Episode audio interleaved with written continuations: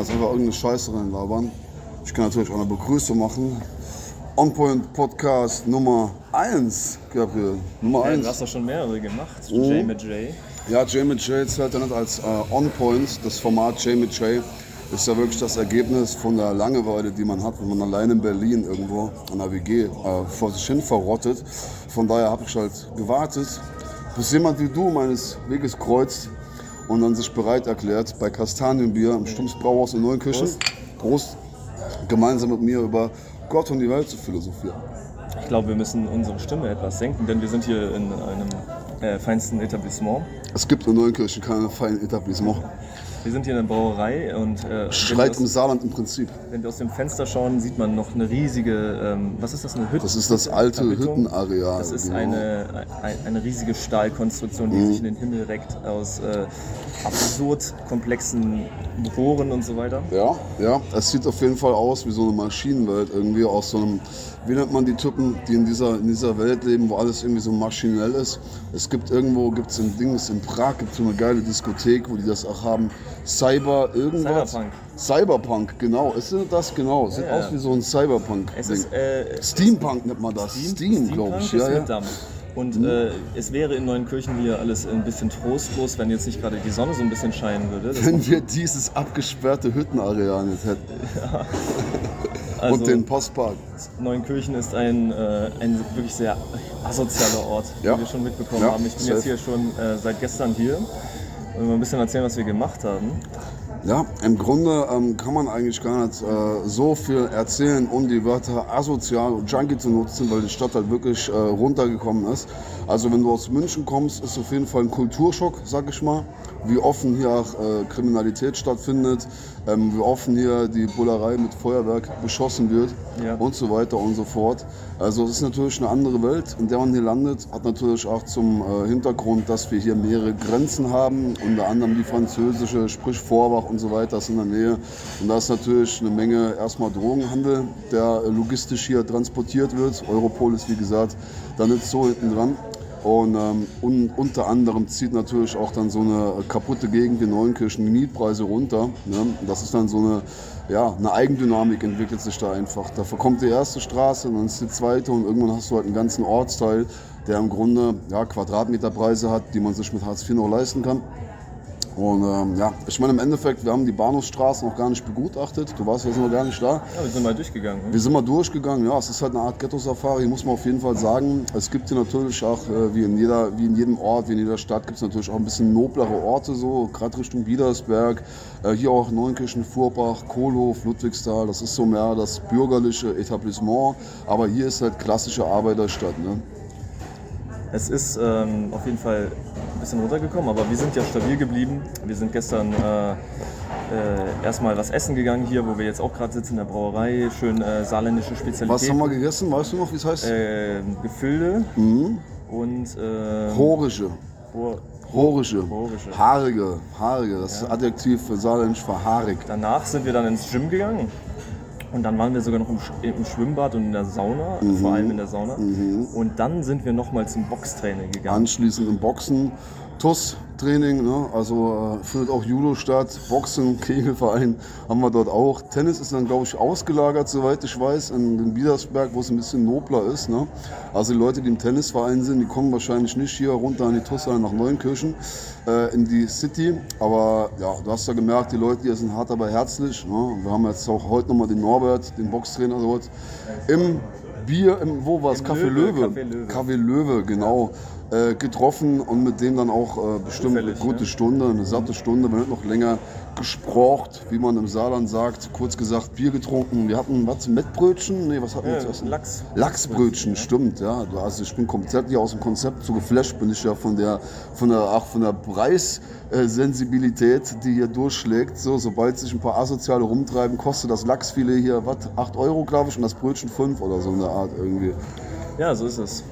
Und ähm, wir haben uns auch hier mit unserem äh, guten Freund Johann noch getroffen. So. Der Oh, kommt heute ja, auch nochmal. Darf man nicht vergessen, kam aus Mannheim. An der Stelle Credits an Johann und äh, tausend Dank fürs Runterfahren, wieder nach Hause fahren und Freitag nochmal zurückkommen, falls ihr nicht offen äh, Zwischendings verendet. Ähm, Johann, muss man kurz an der Stelle erklären, erläutern, ist quasi unser Psychotherapeut, selbst schwerer ADHSler, äh, macht auch gar kein Geheimnis draus. Und im Endeffekt jetzt kein diplomierter Psychotherapeut, aber hat mich safe äh, ein ganzes Jahr lang durch unter anderem eine schwere Trennung gebracht, die nicht so ganz einfach zu verarbeiten war, weil da auch gewisse psychologische Aspekte eine Rolle gespielt haben, sprich Borderline Hass und was es noch so gibt will ich gar nicht weiter darauf eingehen, weil man muss ja nicht das unbedingt auf, auf Leuten rumschlagen, die am Boden liegen. Aber Johann hat mir auf jeden Fall geholfen, mich selber da nicht niederschlagen zu lassen. Und ich glaube, steht dir auch mental öfter mal bei. So. Also man kann schon sagen, dass er so eine Art großer Bruder ist, den man auch nachts mal anrufen kann, wenn es wirklich brennt und der einfach vereinbar ist. Also sein äh, Rededrang in allen Ehren. Natürlich ist er als ADHSler äh, jemand, der äh, viel, viel redet, aber halt auch viel, viel zuhört und das gleicht sich halt dann wiederum aus. Ne? Ja, auch Johann hat auch mir ähm, sozusagen geholfen, also therapiert uns beide. Ich hatte ja auch äh, jetzt vor kurzem äh, eine Trennung und äh, einige andere, sagen wir mal, Unglücksfälle mehr. ähm, wir können ja sagen, wir, wir, können ja so viel sagen, dass die, unser Treffen im Saarland hier so eine Art Gipfeltreffen ist und dass wir uns hier äh, selbst helfen Safe. und äh, uns alle mal wieder ein bisschen Lebensfreude geben, indem wir coole Dinge zusammen machen und Ja, aus der Depression ja. rausholen. Wo Hilft man, selbst, wo man, wo man auch anmerken muss, ja, safe, wo man anmerken muss, dass andere Leute sich sowas wünschen. Also ähm, so, so arm wir womöglich finanziell sind im Vergleich zu anderen Leuten. Ähm, also die Freundschaft muss man erstmal finden und den Rückhalt auch. Und ähm, ja, es ist ja quasi ein familiäres Gefühl, das sich da aufbaut. So. Man muss dann nochmal gleich anmerken, also wir haben uns wirklich über einen Rent-Account auf Instagram kennengelernt und kannten uns bis vor einem Jahr gar nicht. Haben uns dann das erste Mal getroffen. Wo? In Berlin? Nee, Moment. Äh, ich bin- in Prag. Prag. Stimmt, du hast mich in Prag besucht. Ich war das letzte Jahr halt einfach in vielen Ländern, ähm, viel unterwegs, auch auf der Suche nach mir selbst. Ich glaube, ich war in sechs Ländern unterwegs. Und äh, ja, habe dann ein halbes Jahr in England verbracht und im Endeffekt haben wir uns wieder in Berlin getroffen jetzt vor zwei Monaten. Das Ja, war irgendwann im das war unser November. Arbeitstreffen. Safe. Ähm, diese Arbeit existiert für uns beide mittlerweile nicht mehr. Auch Was ein, nicht daran liegt, dass es die Arbeit nicht mehr gibt. Nee, auch ein Grund, dass wir sozusagen jetzt ein Gipfeltreffen haben. Ja, ähm, ja. Es, äh, wir, man könnte sagen, wir sind gerade so ein bisschen in einem Tief Ja? und ähm, es kann jetzt eigentlich nur noch besser werden. Ja. Ground Zero, ne? Ja. Ground Zero. Du musst den Less than Nullpunkt zero. erreichen. Es Musst gibt den einen, äh, ein, der zweitbekannteste Roman von Bret Easton Ellis, äh, der American Mhm. Unter. Psycho geschrieben Unter hat, Null. Less Than Zero. Den habe ich mir neulich mal auch ins Hörbuch reingezogen, ich auch als Ach, ich dachte, Buch. du meinst den Terror-Track. Da gibt es doch Nee, nee, äh, der hat ein Buch geschrieben, das heißt Less Than Mhm. Zero. Ähm, und äh, ich hatte halt kurz nach der Trennung, wirklich am Tag nach, nach der Trennung, als ich wieder zu Hause war, äh, lag bei uns, wo ich gewohnt habe, dann so eine zu verschenken Dings rum und da war dieses Buch und dann, weil ich so ein Lesevoll bin, habe ich mir das als Hörbuch runtergeladen und habe mir das durchgehört. Auch top. Brad Easton Ellis einfach geiler Autor und ähm, das Interessante ist, ähm, dass äh, das Vorwort, da hat jemand ein Vorwort geschrieben, ich weiß nicht mehr wer, und der meinte, ja, Less Than Zero ist so ein geiler Titel, weil äh, in, ich glaube in den 80ern spielt das, ähm, gab es eben diese Werbung für, ich glaube Pepsi äh, Zero und äh, der Werbespruch war Less Than Zero. Nice, Und, ähm, nice. äh, ich glaube, es wird auch in dem Buch oft erwähnt. Pepsi-Werbung, Hardcore-Tracks. Ja. Chuck Palahniuk hat vielleicht das Vorwort sogar geschrieben dazu, der. Club-Autor. Ah, und ähm, es ist halt wirklich ein sehr deprimierendes Buch. Also ich empfehle euch das nicht, wenn ihr gerade eine Trennung hattet. Ähm, So ein bisschen wie Steppenwolfe lesen äh, nach einer Trennung. Ja, richtig, sollte man ja, ja ein bisschen. Nietzsche lesen, Ja, genau. nee, wenn man eh suizidal alle ist. Hoffnung verlierst. Ja, Ähm, äh, in dem Buch geht es, um es ganz kurz zu machen, vielleicht damit, falls sich Leute dafür interessieren, äh, so die Handlung ist, äh, es geht um wohlstandsverwahrloste Jugendliche in, in, den, in Beverly Hills und, und äh, in, sozusagen in, München. in, äh, in der Nähe von diesen ganzen äh, Schauspielvillen und so weiter, wo die Eltern die ganze Zeit nicht da sind und die treiben da wirklich Unwesen, nehmen Unmengen Drogen, gehen die ganze Zeit auf Partys und haben komplett sinnentleertes Leben und irgendwann äh, eskaliert es eben und der Hauptdarsteller, sag ich mal ohne zu spoilern, ähm, äh, findet sehr verstörende Sachen vor bei seinen Freunden und solche und äh, das ist halt äh, wirklich, wer American Psycho mochte, der wird auch Less Than Zero lieben. Gibt es einen Bukowski-Roman, der irgendwo in den Vororten von, von Hollywood spielt? Sicher, sicher. Eine Liebe in Hollywood oder sowas in der Art. Kann sein. Verloren in Hollywood, irgendwas in der Stimmt, Art. also mindestens, ein also, also mindestens eine Kurzgeschichte gibt es. Wo wir bei Kurzgeschichten sind, ähm, es gibt ja tatsächlich von Chuck Palahniuk auch diese Kurzgeschichte Guts, wo ein paar Jugendliche am Pool sich rumtreiben und einer von denen dann die Düse entdeckt, die das Wasser anzieht und reinigt und sich da draufsetzt mit seinem Arsch und dann die ganzen Gedärme da rausgerissen werden und die sich im Pool dann irgendwie rausbeuten und so und der ist dann voll mit Blut und der Typ ist höchstwahrscheinlich auch tot und dann gibt es auch Leute, die bei den Vorlesungen umfallen tatsächlich. Ist das so ähm, quasi Final Destination mäßig? Ne? Ja, nur dass es in der New York Times veröffentlicht wurde, soweit ich weiß. Also es ist tatsächlich möglich, mit solchen Schockern auch ein großes Publikum zu finden. Natürlich ist es immer so ein bisschen Sensationsgeilheit. Ne? Also es gibt Leute, klar, wenn die hören, da fallen Leute bei Vorlesungen um, gehen die gerade zuletzt hin. Das ist wieder so der ausschlaggebende Grund, sich das zu geben.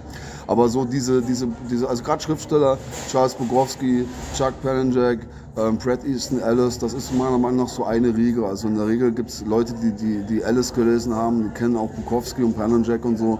Von daher glaube ich, ähm, langweilt man da auch keinen, wenn man das so ein bisschen zusammenbringt. Also gerade was Literatur gibt's angeht, äh, macht damit auf gar keinen Fall äh, halbe Sachen, kloppt die ruhig raus, also halt dich nicht zurück. Ich glaube, die Leute, die sich hier den Podcast geben, die sind auch safe äh, an Büchern interessiert und an Lesetipps.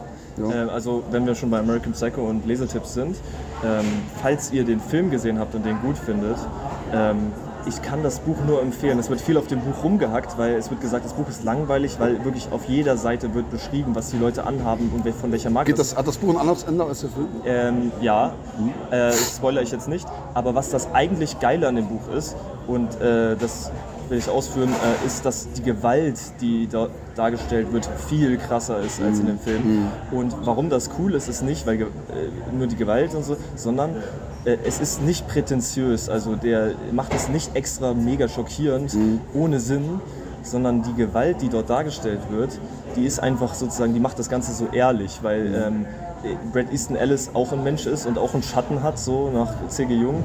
Und er stellt halt einfach den Schatten von ähm, Patrick Bateman, also der Hauptfigur, dar. Und so die niedersten Gedanken, die man so hat, so welche krassen Gewaltfantasien, die er dann in die Realität eben umsetzt oder eben auch nicht. wird. Gewalt hat eine eigene Ästhetik. Ne? Also, Und äh, bei ihm ist, also diese Gewaltdarstellung ist einfach nicht ein Selbstzweck bei ihm, sondern es ist quasi das, was halt in den Menschen, in, wahrscheinlich in jedem Menschen so äh, am dunkelsten schlummert. Und der Patrick Bateman lässt es halt einfach nur raus oder vielleicht Ja. auch nicht, man weiß es nicht. Aber ähm, es, das macht das Ganze halt irgendwie so ein bisschen ehrlich. Viele Überschneidungen mit Tyler Durden auch so als, als, ähm, als Hauptfigur. Ne? Also es geht da immer auch so in diesen Dualismus auch zwischen Narrator und Tyler Durden und Fight Club. Und so dieses, dieses Schattending von Jung, Genau, das findet überall dort. das ist auch bei ja? Fight Club, du, ob, ob du weißt nicht, was jetzt wirklich Realität ist und Ja. was mit dem Kopf vorgeht. Ja, safe. Und natürlich auch die Frage, okay, gibt es eigentlich einen konstanten, festen Kern als Ego, ja, den du halt so mit dir rumträgst, du bist ja mit 5 jemand anderes als mit 50. Und die Frage ist halt, inwiefern kann man sich halt komplett abspalten, gerade wenn man jetzt wie wir so, sagen wir mal, am Nullpunkt ist, ja, subjektiv. Und ähm, die Frage ist, okay, erfinde ich mich neu? Kann ich mich denn wirklich aus Trümmern neu erschaffen? So, Ja. Auferstanden aus Ruinen. Außer auferstanden. Ja. Und ähm, das Ding auch äh, bei American Psycho ist, äh, wo ich relaten kann, ist dieses, äh, dieses ganze oberflächliche Konsumding, ähm, was ich immer richtig geil fand. Also ich, ich, ich fand das immer eine, ein Verbrechen, dass das äh, einem von Anfang an so eingeredet wird, dass Konsum gar nicht glücklich macht. Du hast ja Fight Club als Kapitalismuskritik erstmal falsch verstanden, genau. wie ich auch, ne, wie jeder eigentlich. Äh, Das ist aber ein anderes Thema. Und, und, ähm, aber ich habe auch bei mir selbst gemerkt, dass ich irgendwann schon angefangen habe, einfach so richtig oberflächlichen Konsum zu betreiben. Ähm, nicht nur eben Kleidung, sondern vielleicht auch Alkohol und andere Sachen. Und ähm, dass man dadurch tatsächlich so ein bisschen wie so ein bisschen wie Patrick Bateman wird. Also man wird dadurch ähm, sagen wir mal so, vielleicht ein bisschen soziopathischer und der Grund ist dafür, dass, ähm, dass man viel mehr Wert auf Oberfläche legt. Also in dem Buch geht es da, gibt es diesen Satz von Patrick Bateman, wo er quasi fast austickt und so alles Oberfläche, Oberfläche, Oberfläche. Also Patrick Batemans Welt ist, besteht wirklich nur aus Materialismus und Shallow. Oberfläche. Und man kann es eben zu weit treiben. Und äh, dann wird man sehr schnell sehr unglücklich. Das habe ich gemerkt. Aber auf der anderen Seite, wenn man ehrlich konsumiert, wenn man sich wirklich so, schlaf noch mal 24 Stunden drüber, ob du es kaufen willst, dieses Ding. So, und äh, kannst du es dann lange genießen. So. Ich habe viele, viele Dinge, die ich besitze, ähm, Schuhe, ähm, Sneaker, ähm, Klamotten, da freue ich mich jedes Mal, ungelogen ja. freue ich mich so ein bisschen, wenn ich die sehe und wenn ich die anziehe. Und ich, äh, ich gucke da gerade auf meine die, goldene Uhr, richtig, die ich ja absolut liebe. Putze, ja. Man hält sie in Ehren, man schaut, dass sie nicht kaputt geht, ja. man putzt man sie. Man verkauft sie nicht, nur weil man gerade ähm, broke ist. Und das sind Sachen, äh, wo Materialismus einfach geil ist und mhm. ähm, wo, das über, das, wo das mich nervt, wenn Leute das so darauf herabsehen.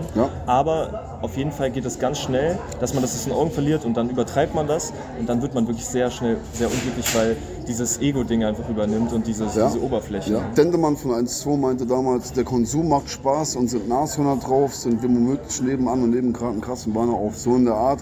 Und es ist natürlich richtig, also so, so, so, so, so, so, so sehr auch diese Kapitalismuskritik, Konsumkritik, sagen wir mal, lassen wir das Wort Kapitalismus komplett raus, das ist ja total äh, totgeschwatzt auch irgendwo.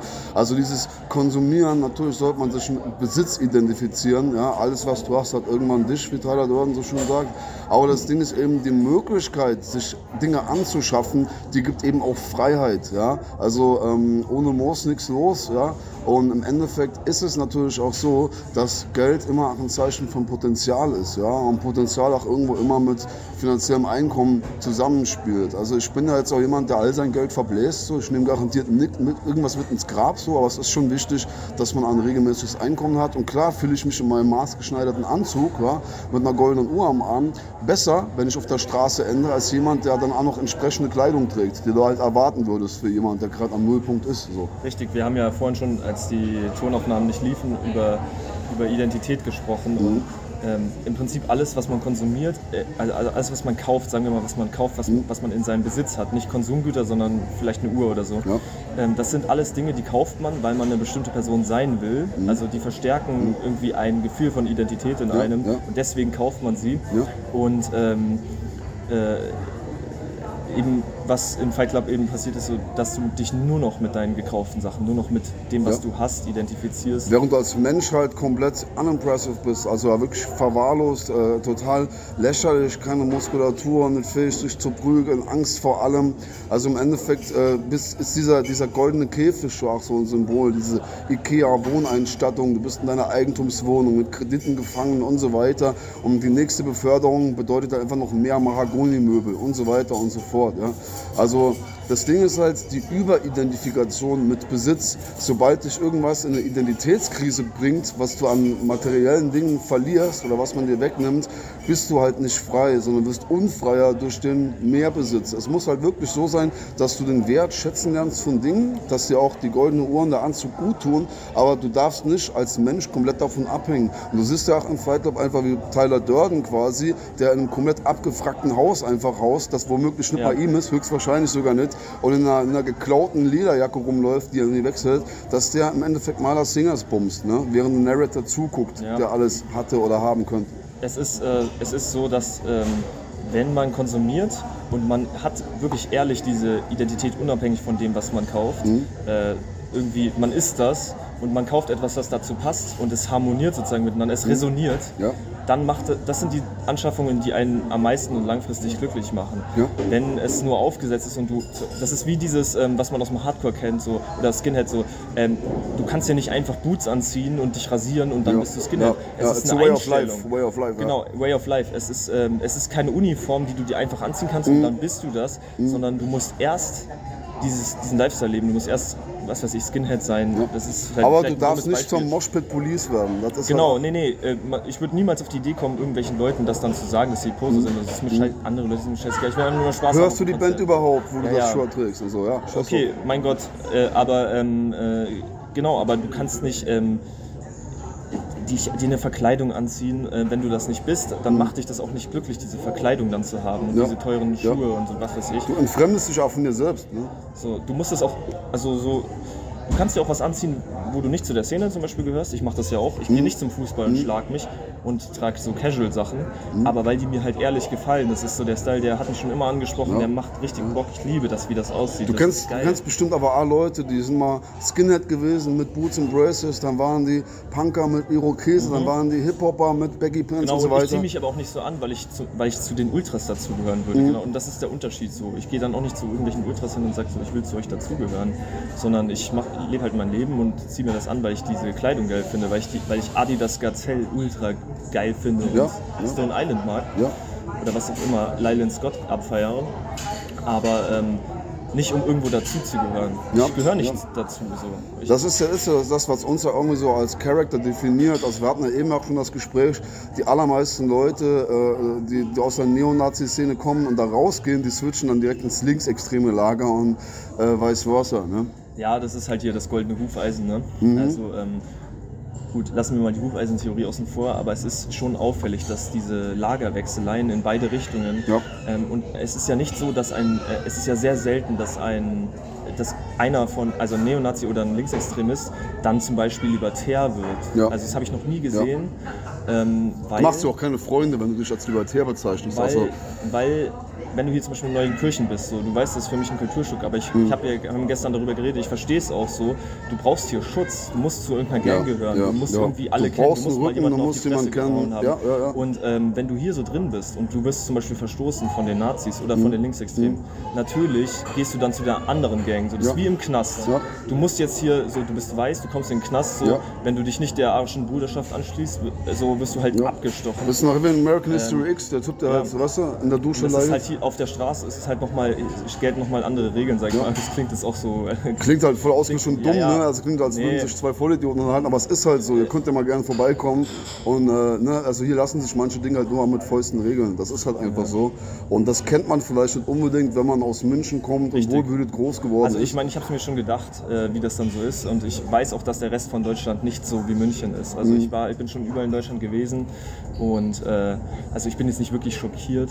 Ich, ich, ich, äh, München ist halt einfach wirklich, muss man sagen, so quasi, du bist überall sicher. Es ist wohl behütet im ja, Prinzip. ist eine Ferieninsel Und wenn quasi, du ja. irgendwo anders bist, so Das ist wie ähm, Bühlerbü oder Sylt so ein bisschen. du, denk, du denkst dir so, ich gehe in eine Kneipe in München, ich, ich war in tausend Kneipen in München, Pubs und so. Mhm. Es gab noch nie eine Pubschlägerei, obwohl wir versucht haben zu provozieren, teilweise Mhm. Freunde von mir und so. Ähm, hier so, es ist relativ wahrscheinlich, dass wenn wir jetzt heute Abend in eine Kneipe gehen, Das dass es da Stress ja. gibt. Und ähm, also wirklich sehr, sehr wahrscheinlich, so, Ja. weil du auch Bock hast und so. Ja. Und, und vielleicht hat ich mag das. sind halt Also auch ich box Leute, mich auch Bock gerne haben. in eben, Kneipen, ne? eben.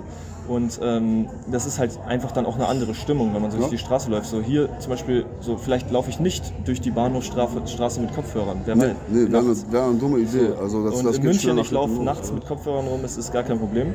Und es ist halt einfach anders. So. Ja. Und ich weiß halt auch, ich bin nicht naiv, dass es äh, nicht nur in, in Saarland hier vielleicht so ist, hier ist vielleicht ein bisschen krasser, Mhm. Ja. aber es so in jeder, eigentlich fast in jeder deutschen Großstadt, sagen wir mal, vielleicht jetzt nicht in Köln unbedingt.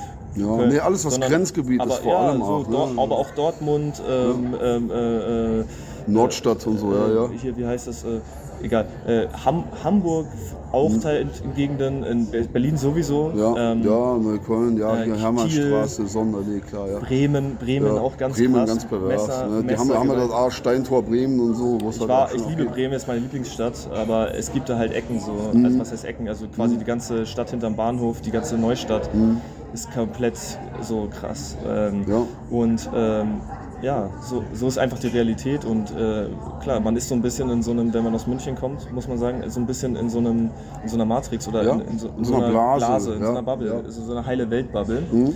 Weil in München, ähm, für alle, die nicht aus München kommen und das hier hören, es ist wirklich full-blown Polizeistadt, was mir gar nicht gefällt. Mhm. Ähm, und es liegt auch nicht mit der Kriminalität jetzt nicht nur unbedingt an der Polizeistadt. Also ich würde Mhm. jetzt nicht sagen, dass es so, es funktioniert, weil es eine Polizeistadt ist, sondern ähm, es sind halt auch einfach andere Voraussetzungen, andere Geschichte. So die Ja. Stadt war halt nie arm. Ja. Ähm, es wurden nie irgendwie groß irgendwo Ich glaube, Blocks hochgesch- glaub, Bayern trägt die Blocks Steuerlast für die Hälfte der, so. der Länder in Deutschland oder sowas. Ne? Richtig, ja, Länderfinanzausgleich und, und das ganze Land war nie arm. Äh, Und ähm, äh, dann gibt es auch einfach weniger Leute, die richtig krass abstürzen. So, die Leute, die in München aufwachsen, wachsen eben. Also es ist ein Generationending. Ja. Und ähm, ja, es ist halt wirklich so eine heile Weltbubble in München, Ja. muss man sagen. Da gibt es, also es ist wirklich so in München, müsst ihr euch vorstellen, man kann alles kaufen, man kann Drogen kaufen, man wird aber nicht dabei abgestochen. Und zahlt das man kriegt ein zehnfach Taxi, ja. man, man kriegt ein Taxi, das Taxi kommt man, ähm, äh, und es gibt ein paar sch schlechtere Gegenden, aber da passiert einem auch nichts. So. Das sind immer noch die, besser Scheiß. als die besseren Gegenden hier wahrscheinlich. Und es so, gibt ja. vielleicht 20 Obdachlose, wenn man am Marienplatz ist, aber sonst, es gibt irgendwie keine Bandenkriminalität in München, kein gar nichts. Das Mhm. Ist wirklich so. Und, Dann kommt man nach Neunkirchen so und das erste, was man sieht, ist so ähm, irgendwelche Leute, die Crack rauchen. und So. Ja, ist halt sehr offen hier auch, ne? also findet alles sehr offen statt. Entkriminalisiert. Oder sagen wir mal zumindest toleriert. Ne? Ähm, man muss doch hier äh, sagen, die Polizei hier macht super Arbeit, also kann man einfach nicht anders sagen. So, ich weiß nicht, ob das schon immer so war, so vom Gefühl her nicht, als ich selber noch in der linken Szene unterwegs war. Natürlich hast du eine andere Einstellung zur Polizei, aber jetzt Aber auch wir sagen super Arbeit, weil die Polizei eben entkriminalisiert. Also Genau, nichts weil die sich nicht zeigt, weil die Das nicht ist, kommt. Das ist nämlich So, oder- oder wir in sind der- die Anarchisten und ja, so. ja. Und äh, je weniger die Polizei macht, Genau. ähm, desto mehr ist es super Arbeit. Und, Genau. und es ist wirklich super Arbeit, weil ähm, dadurch, dass diese Sachen nicht verfolgt werden, äh, sterben wahrscheinlich viel weniger Leute. Mhm. Ja. Äh, das Zeug ist äh, nicht so geistlos äh, gestreckt. Gestreckt, ja, Die ja. Leute müssen sich nicht dann abstechen für irgendwas, weil die Leute, die heroinsüchtig sind und die müssen, kriegen von den Bullen jetzt ihren Stoff weggenommen. Und das kostet ja richtig viel Geld, das kriegen ja, die in dem Monat. Die holen sich gestreckte Scheiße Ähm, nochmal. Ja? Die, ja, oder die, die sterben dann an einem Entzug oder so. Und ähm, ja, je mehr sich der Staat raushält, desto besser. Ähm, wir Ja. sind ja auch dafür beide einstimmig, dass alles bis auf Heroin komplett legalisiert werden sollte. Ja, sofort. safe, safe. Ähm, Leute, selbst, selbst Heroin, also man sollte einfach Leute alles sterben- legalisieren, nur vielleicht nicht öffentlich anbieten. Leute ne? sterben daran, wie Ja. Fliegen. Und die Ja. sterben nicht. Also die Leute, die heroinsüchtig werden, die werden heroinsüchtig, ob es legal ist oder illegal. Ja, die sterben nicht Die haben bestimmte ne? Lebensgeschichten, da kann der Staat nichts dagegen machen. Das kannst du so heftig kriminalisieren, wie du willst.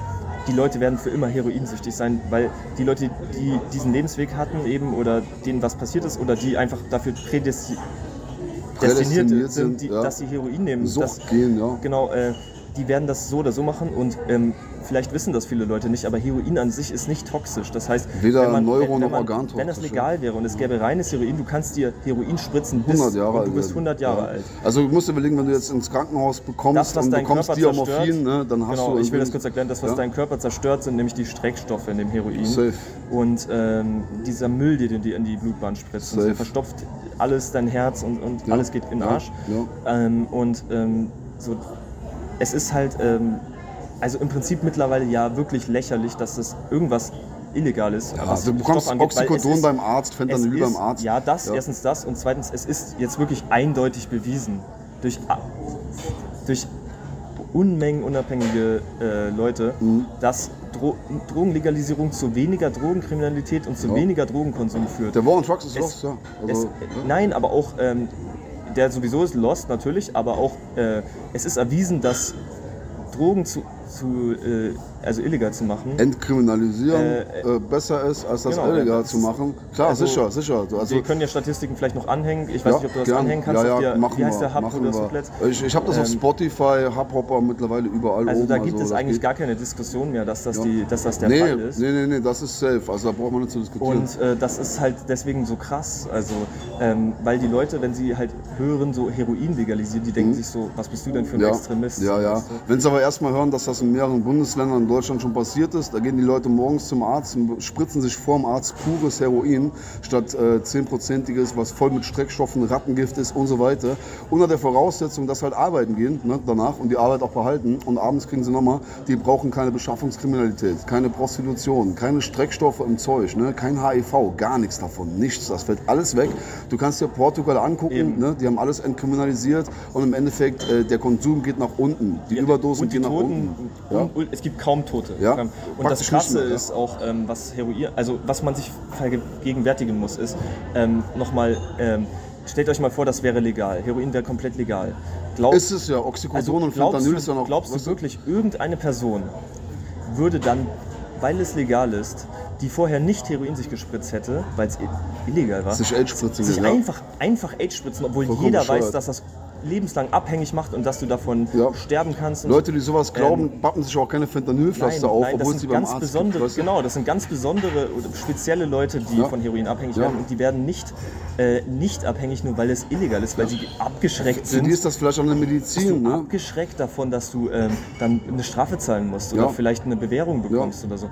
Ein Scheiß. Ja. Wenn, wenn du die Heroin spritzt, das sind Leute, die sind kurz vorm Selbstmord ähm, und die denken sich, warum soll ich mich nicht noch einmal gut fühlen? Mhm. Nicht noch einmal gut gesagt. fühlen, ja, ja, genau. Und ähm, die spritzen, fangen dann an, sich was zu spritzen und bleiben dann drauf hängen und Ja. töten sich dann doch nicht. Das, ja Das Leute- ist eine Gruppe. Ne? Es gibt eine andere Gruppe, die war im Krankenhaus, hatte zwei Wochen lang ein Bein gebrochen, die haben Morphin bekommen, Oxycodon, Fentanyl und auf einmal hat der Arzt das zu schnell abgesetzt, runterdosiert, gesagt, es gibt kein Fentanylpflaster mehr, Fentanyl hundertmal so stark wie Heroin, Opiatentzug 50 mal ist so. das Schlimmste der Welt. Ja, also äh, ist auf jeden Fall heftig. Es ist ja ein offenes Geheimnis, dass ich selber mit Opiaten zu kämpfen habe, so bestimmt seit zehn Jahren. Und äh, selber über eine Verletzung im Prinzip aus dem Kampfsport mit der Schulter. Ich hatte Fentanylpflaster bekommen, bin dann runter, musste mich immer weiter runterdosieren, Tramadol, dann runter auf Tilidin. Das kennt jeder aus Songtexten im Deutschrap. Jeder Zwölfjährige Ja. weiß, was Tilidin ist, weißt du. Und äh, den Leuten zu erklären, dass das alles Morphine sind, alles Opiate, äh, weißt du, und dass das nicht weit entfernt ist von Heroin. Also gerade wenn du Fentanylpflaster bekommst beim oder Arzt oder, Methadon. Oxycodon. Ja, Methadon. Das, das ist ja noch stärker als die Scheiße. Ne? Also Ja, stärker da haben wir gestern schon darüber geredet, also diese Methadontherapien. Ja. Das heißt, du bist wirklich age-abhängig. Mhm. Du gehst zu einem Arzt und das, was die dir geben, ist dann original Methadon. Ja. Und Methadon macht äh, lebenslang abhängig. Ja. Also von Heroin kannst du runterkommen, Ja. von Methadon vergiss es. Vergiss es, ja, das Also, geht in die Knochen statt und, in die und, Muskeln. ja. und, äh, und ich bin ja überhaupt kein großer Kritiker der Pharmalobby. So. Ich bin ja natürlich Kapitalist und ähm, Gut, also es- die, also ich habe auch meine die Kritik so Opiatkrise ja, in, den, in den USA. Aber da muss ich schon sagen, genau, genau. Also äh, äh, niemand kann mir erzählen, dass das nicht irgendwie ein Scheme ist, weil also es- ihr müsst euch vorstellen, das ist so, als würdest du jemanden, der von Kippen runterkommen will, als Ersatzstoff Kokain geben, Ja. ähm, Ja. äh, damit er von den Kippen runterkommt. Damit er auch bei dir weiter die Rezepte Äh, holt und du abrechnen kannst. und, ne? Und, hängt dann äh, und, zusammen. und du gibst ihm Unmengen Kokain zu, zu, für 3 Euro pro Gramm Mhm. oder so. Und äh, natürlich bleiben die drauf hängen und du kriegst es nur bei den Pharmakonzernen. Also Ja. selbst die Sachen, So die ja illegal Stoff rumgehen, und die. Sachen, die ja illegal rumgehen, wurden ja irgendwann gekauft oder f- geklaut von mir aus von der Apotheke. Aber die meisten wurden halt gekauft Ja. Und, oder verschrieben. verschrieben. Verschrieben. nicht Verschrieben und dann auch gekauft. Ja. Und ähm, das, auch wenn was verschrieben wird, das wird ja dann von der Krankenkasse gezahlt, dass Ja, aber die Pharmakonzerne ja, ja, kriegen ja, ja ihr safe, Geld. safe, das safe. heißt, ähm, es ist dir scheißegal. Du, Safe. die ballern die Leute mit Methadon flächendeckend zu und jeden, jeder, der einmal Methadon genommen hat oder was einmal eine Woche, das auch ein ähm, der ist halt voll, einmal eine. Woche Methadon genommen hat, der ist halt für immer im Netz und gibt dir Geld. Bringt auch Das ist, nichts mehr. also das ist also, und, und dann, dann wird der Tabakindustrie, weißt du, denen wird verboten, irgendwie Werbung zu machen. Die dürfen gar keine Werbung mehr machen. Überall. Also jetzt noch nicht mal mehr, glaube ich, öffentliche Werbung auf, auf Plakaten. Ich bin Mhm. mir nicht sicher. Ich glaube, das dürfen sie gerade noch, aber es wird jetzt, glaube ich, auch verboten. Und ähm, Oxycodon wird weil, im Fernsehen weil da wird dann immer gesagt, ja, ihr macht äh, Geld mit, äh, mit einem Produkt, was Leute süchtig macht. Mhm. Ja, okay. Äh, jetzt mal, aber es ist, da gibt es ja kein Rumdiskutieren, so man kann über die Moral diskutieren, aber jetzt mal ganz objektiv, machen diese Pharmakonzerne äh, Geld mit dem Stoff, der wahrscheinlich auf der Welt am meisten süchtig macht. Ja. Also ich weiß nicht, was Ja. mehr süchtig macht als Methadon. So. Ja, na, praktisch gar nichts außer Fentanyl, wo die Pharmakonzerne auch profitieren Oder und selber auch Adderall, verschreiben. keine Ahnung. Bayer hat damals Heroin als Kinderhustensaft rausgebracht, ne, als Alternative zu Codein, nicht süchtig machender Aber denen Hustensaft. wird das eben nicht vorgeworfen. Also ich habe noch nie eine Stimme gehört gegen Met- Methadontherapien. In den USA hörst du halt viel Kritik, ne, weil da im Jahr 100.000 Leute über den Jordan springen, denen Oxycodon verschrieben wurde. Und da hast du ja einen Oxycodon-Express, da hast du in manchen Bundesstaaten, kannst du das mit Gummibärchen rausgeben. Und dann fahren die Leute halt aus Louisiana äh, nach Texas oder wo auch immer das gerade legal ist. Und da gibt es halt Ärzte, das sind Oxycodon-Ärzte, die machen nichts anderes, außer dieses Medikament zu verschreiben. Ja, was man machen müsste, wenn man diesen Leuten wirklich helfen will, die hier in der offenen Szene zum Beispiel Alles entkriminalisieren. Ähm, ähm, äh, und ich verurteile diese Leute gar nicht, die sind auch alle nett und so. Ähm, ich würde nur sagen, was man machen müsste, wenn man denen wirklich helfen will, ist denen starke Opiate zu geben, Ja. dann die Opiate Saubere, runter, man ja. müsste die eigentlich einsperren, Langsam weil sonst verkaufen die die in der Szene. Ja. Man müsste die in der Psychiatrie irgendwie in einem, in Zimmer Wird ja teilweise gemacht, eine Therapie statt Haft Und und dann so müsste Dinge, man ja. die den Opiate geben und die langsam Mhm. runterdosieren, bis sie vielleicht bei, bei Codein sind. Ja, machen die in der Haft, ist sehr erfolgreich. Ja. Die meisten Junkies, die da einfahren, den rettet das das Leben, muss Und man dann sagen. müsste man die in eine Psychotherapie schicken, Mhm. denen ähm, äh, äh, irgendwie äh, helfen. Also die müssen das selber Mhm. machen, aber denen vielleicht helfen, ein, ein also ich fordere nicht, dass der Staat das machen soll. Auch als Privatperson, das müsste man machen, um denen Mhm. Ja, zu ja. denen helfen, zum Beispiel eine Wohnung zu finden, wenn die obdachlos Genau. sind. Irgendwie ähm, in der Psychotherapie darüber zu sprechen, was mit Sozial denen passiert ist, als ja. die Frau äh, sie verlassen hat oder so, was da passiert ist, als das Kind gestorben ist.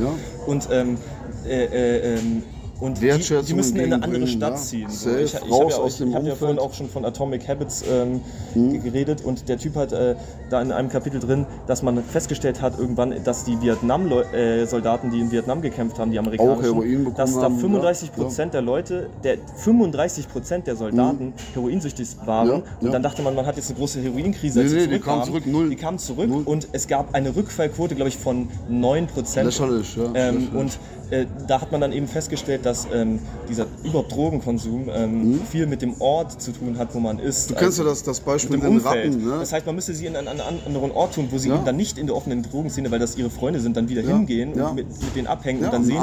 Wie, wie die anderen irgendwie mal ein Blech Safe, rauchen. ja. Dann denken die sich ja, okay, ein Blech kann ich ja schon machen. Ist ja auch normal, macht ja Rückfall. jeder. Ja, dieses, Ähm, ja. Also es Was normal ist, hängt ja relativ davon ab, mit ja, dem richtig. Und wir, kennen, wir haben ja diese Erkenntnisse, Ja. dass, ähm, was man machen müsste. Ähm, und ich, es ist unfassbar, wie ineffektiv diese beschissenen Rehabilitierungsprogramme sind, obwohl wir Ja. diese Informationen haben. Also ich als totaler Laie, ich habe nicht soziale Arbeit studiert oder so und ich habe auch noch nie irgendwie irgendwelche Opiate groß äh, probiert oder Tag in Neunkirchen so. ersetzt da, glaube ich, ein Studium. Ähm, ähm, aber ich habe halt diese Information trotzdem äh, irgendwie mal mitbekommen und ich denke mir so, ich weiß es besser jetzt. Ich bin ganz ehrlich, ich denke mir so, so müsste man das machen. Das Mhm. Ja. würde erfolgreich sein Ja. können. Es hat zumindest Hoffnung. Aber die Leute einfach kurz auf mit, also einfach Methadon zu setzen, wieder in, nach Hause Total zu bescheuert. schicken. Die brauchen noch mehr Age. Szene. Die brauchen nur noch mehr Age ja, jetzt. Du hast die verkaufen das. Methadon Ja. an irgendwelche Methadon-Junkies Ja. und kaufen sich damit Heroin. In der Regel an irgendwelche Geschäftsleute, die immer am Programm vorbeikommen wollen, jeden Tag zur selben Uhrzeit antanzen, einen Becher Methadon trinken. Die kommen dann im Anzug vorbei und kaufen denen halt einfach eine Wochenration Pillen ab. So ist es in der Regel. Also besser gestellte Leute sind abhängig von Pillen, von Pharmaindustriepillen, so in Ja. Verpackung und so weiter. Und die richtigen Junks, die Armen, die Obdachlosen, die drücken sich halt irgendwas mit Rattengift vermischtes in einer, irgendeiner Ecke in der Bahnhofstraße. Ne? So sieht da die Realität aus. Das ist genau wie Hausfrauen auf Benzos. Ne? Das ist halt nicht vergleichbar mit Leuten, die auf der Straße leben, dann entsprechend auch verwahrlosen, krank Ja. werden und so weiter. Das ist ja eine Eigendynamik, Ich finde auch ähm, Psychotherapie, auch wenn die zum Beispiel verordnet wird für eine Reha oder so, also für eine Drogenreha und so Mhm. weiter. Ähm, was das Problem ist, ist, dass ich finde, Psychotherapie müsste ein bisschen wirklich mit Rehabilitation, Rehabilitation verbunden werden, direkt. Das heißt, dass der Psychotherapeut nicht nur über deine Traumata spricht, sondern Mhm. Ja. auch ähm, so mal über dein Leben, also so eine Art Life-Coach ist. So. Ja. Ähm, willst du jetzt wirklich, so dass er den mal sagt, willst du jetzt wirklich dein ganzes Leben nur einfach ein Junkie sein und irgendwo rumliegen? Mhm. Oder wollen wir dir irgendwie helfen, ein, ein, Mindestens ein ein funktioneller zu Süchtiger zu zu werden. finden. Ja. Mindestens ein funktioneller Ähm, Süchtiger. Was ja der Ansatz vom passiert ja war. Also früher. die, ne? wo die da hingeschickt werden zu solchen amtlichen ähm, Psychotherapeuten, Mhm. die dann extra dafür da sind, da, ich kann mir genau vorstellen, wie das ist. Das ist es muss also wirklich, ich glaube, dass es, äh, dass das niemandem hilft, der irgendwie, wo das Kind an Krebs gestorben ist Null, oder so, null. der heroinsüchtig ist. Ja. Ähm, äh, und der soll dann mit irgendjemandem, weil das verordnet wurde, sprechen. Nein, Ja. das kommt nicht aus ihm, der hat gar keinen Bock Ja. aufzuhören. Ja. Nein, so Der funktioniert geht das. da nur vorbei, um vielleicht nicht einzufahren, weißt du, weil Therapie statt Haft und so weiter und so fort. Ne, also das ist oftmals, wollen die Leute halt auch einfach nicht. Also es gibt natürlich auch einen großen Anteil, wir wollen jetzt keine Junks hier grundsätzlich in Schutz nehmen, sondern einfach nur halt äh, dass die ganze Problematik holistisch so von Helikopterperspektive beschreiben. Also wenn man das wirklich lesen, lösen wollte, ich finde eh nicht, dass der Staat das machen sollte. Aber es geht ja, die Lösungen sind ja auch anwendbar, wenn, wenn wir ein privates System haben. So. Ähm, dann würde das eben der Weg sein, so the way to Ja, go. ja. Und, und ein funktioneller Süchtiger, der kann immer noch was erwirtschaften. So. Der kann ein normales Leben führen. kann Drogen verkaufen, Klar, ja. man kann ihn verurteilen, man kann sagen, du bist immer noch ein Hero-Junkie und so. Aber wenn der reines He Heroin nimmt, Oder wenn er Oxycodon bekommt, wie vielleicht deine Mutter, ne? was weiß Oder ich, äh, das- meine Tante jetzt weiß nicht, worauf die. Leute drauf sind. Man weiß es nie. Und ähm, ein Hero-Junkie, der, der ewig Hero genommen hat, der ist ganz normal, wenn der Heroin nimmt. Der, da verändert sich nichts. Und jetzt, das klingt jetzt für viele krass, aber der könnte auch ein liebender Familienvater sein auf reinem Heroin Ist er vielleicht. bis an sein ne? Lebensende und vielleicht. könnte arbeiten gehen. Und für mich, in meinem Kopf ist das immer noch besser, ein komplett heroinsüchtiger, ähm, liebender Familienvater, der Ja. irgendwie arbeiten geht, Ja. als einer, der eben auf Rattengift gestreckten Scheiß auf der Nenn's mal Straße nicht. Ace, sondern nenn's Oxycodon, Fentanyl, Oder nenn's so. mal Tilidin, nenn's mal Tramadol, ne? nenn's mal Morphium. Mhm. Und äh, dann verliert das Ganze schon wieder an Berührungsangst. Da- Das kennen die Leute, da haben sie einen Zugang dazu. Ja, die ne? Hausfrau, die, äh, die die Flasche Rotwein am Abend trinkt und Lyriker sich einschmeißt, Kein Problem. Ist ja Ähm, auch geil, wenn es dir hilft. merkt halt auch keiner. Ja. Ähm, so mein Feierabend, so ich, die Pille merkt keiner, wie Ja. du die schmeißt. Vielleicht ist deine, deine Tante die Ja. ganze Zeit auf irgendwas, wenn Kleine du auf der Hochzeit ist und morgens, so, ja, Das ja. merkt kein Schwein Safe. so.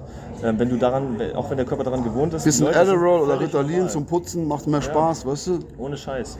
Und äh, das ist halt ein Flächenproblem. So. Das ist äh, also viel verbreiteter, als man denkt. So. Ja, ich hol noch ein Bierchen. Das war Hennes, Ich würde auch noch ein Wolltest Bierchen. du auch noch ein Bierchen? oder? Beide noch. Nee, äh, Kastanienbier. Kastanien? Ja? Sehr, sehr. Äh, muss man an der Stelle auch sagen, Kastanienbier hier, mega Tipp, super geil. Die brauen das hier selber. Allerbester Geschmack. Äh, ich würde mal sagen, wir machen ja, mal eine Pause und gehen mal einen rauchen. Machen wir Oder? machen wir nochmal Pause. mal Vielleicht rauchen. machen wir ähm, auch das jetzt hier als ersten Teil und vielleicht dann als zweiten ja. Teil noch. Gucken wir mal, überraschen wir die äh, Zuhörer. Und dann einfach. geht es vielleicht mal nicht so viel über Drogen. Wir schauen. Genau, schauen wir. Ciao, ciao. Ciao.